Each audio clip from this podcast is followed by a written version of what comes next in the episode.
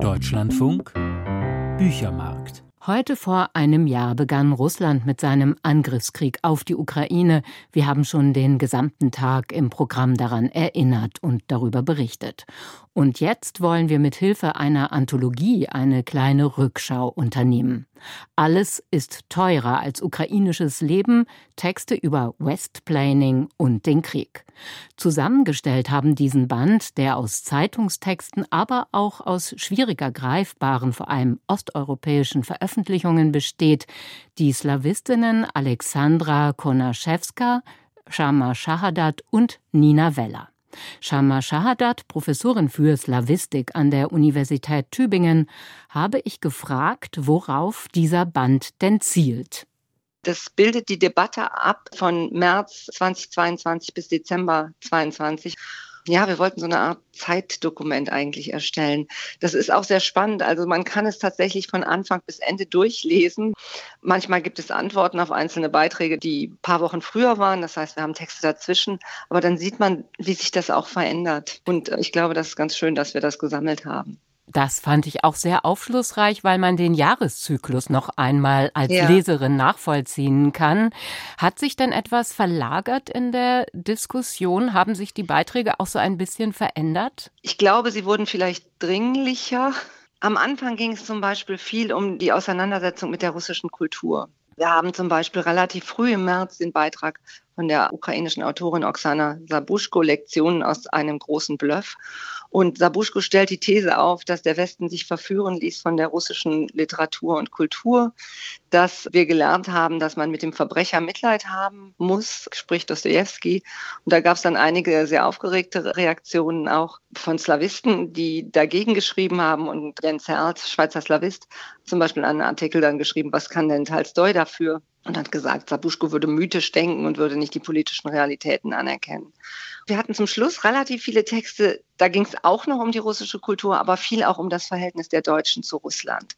Ein Beitrag von Timothy Snyder, dem amerikanischen Osteuropa-Historiker aus Yale, der über das Schuldgefühl geschrieben hat, das die Deutschen hatten. Frau Schahadat, der Bezug zur russischen Tradition und Literatur ist ein roter Faden. Was heißt das denn auch für Ihr Fach, die Slawistik? Wird da der Kanon neu sortiert?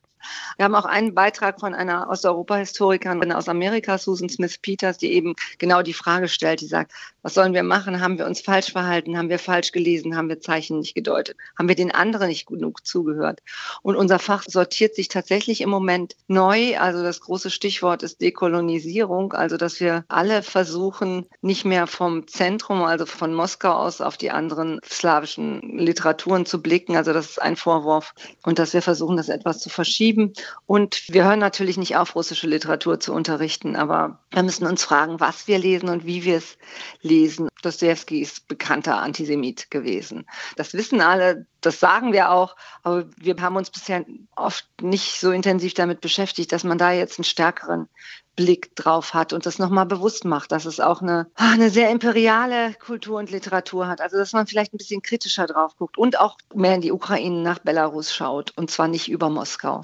Aber das ist natürlich ein schmerzhafter und langer Prozess. Es gibt in der Ukraine ja ein Nebeneinander von Russisch und Ukrainisch und Sprache ist sowieso ein großes Thema in den Texten Ihres Bandes, Frau Schahadat. Wie wird das diskutiert? Bisher waren Russisch und Ukrainisch wirklich parallel in der Ukraine. Und jetzt müssen sich die Autoren, Autorinnen oder überhaupt alle Menschen positionieren und viele sprechen jetzt kein Russisch mehr, obwohl das ihre Muttersprache ist eigentlich und versuchen Ukrainisch zu sprechen oder auch Ukrainisch zu schreiben. Also zum Beispiel haben wir einen Beitrag von Petro Röchlo aus Tschernowitz, das ist ein Literaturwissenschaftler, der hat geschrieben, dass Krieg einen Effekt auf die Entrussifizierung der Ukraine hat. Eigentlich wollte Putin die Ukraine ukrainisieren und jetzt wird sie im Endeffekt entrussifiziert, weil selbst diejenigen, die ursprünglich Russisch gesprochen haben, jetzt kein Russisch mehr sprechen wollen. Wir haben aber auch ein bisschen andere Positionen. Radinsky, ein Künstler, der sagt, ich lasse mir das Russisch von Putin nicht wegnehmen. Und das andere Thema, bei der Sprache ist die Verrohung der Sprache. Also was passiert überhaupt mit der Sprache? Und da ist eben dieser Beitrag von Claudia Date, Übersetzerin aus dem Ukrainischen, Olga Radetskaya, die aus dem Russischen übersetzt und Thomas Weiler, der aus dem Belarussischen übersetzt. die sich damit beschäftigen, wie die Sprache verroht im Krieg, was auch passiert, wenn zum Beispiel alle Menschen, die nicht Teil Russlands sein wollen, als Faschisten bezeichnet werden, dann hat die Sprache ja eigentlich auch entleert, weil die Zeichen beliebig werden und nicht mehr das sind, was sie eigentlich waren, was ja jetzt in der russischen Propaganda ganz stark passiert.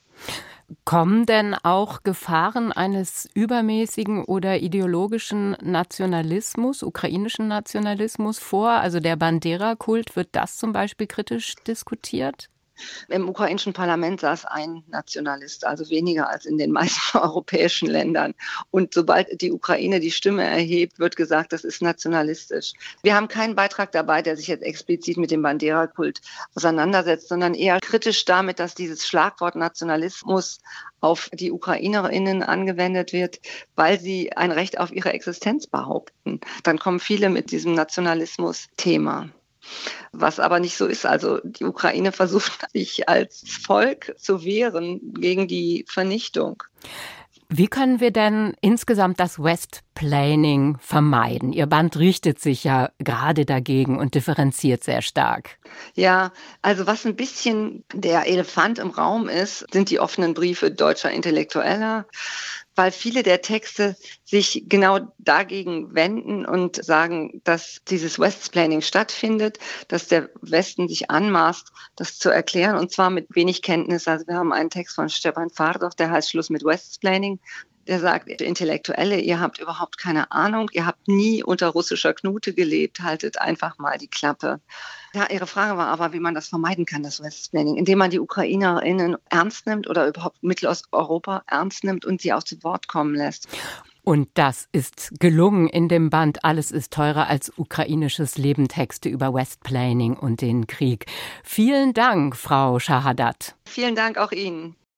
Shama Shahadat gehört mit Alexandra Konaschewska und Nina Weller zu den Herausgeberinnen des Bandes, erschien bei Fototapeter 272 Seiten für 17,50 Euro.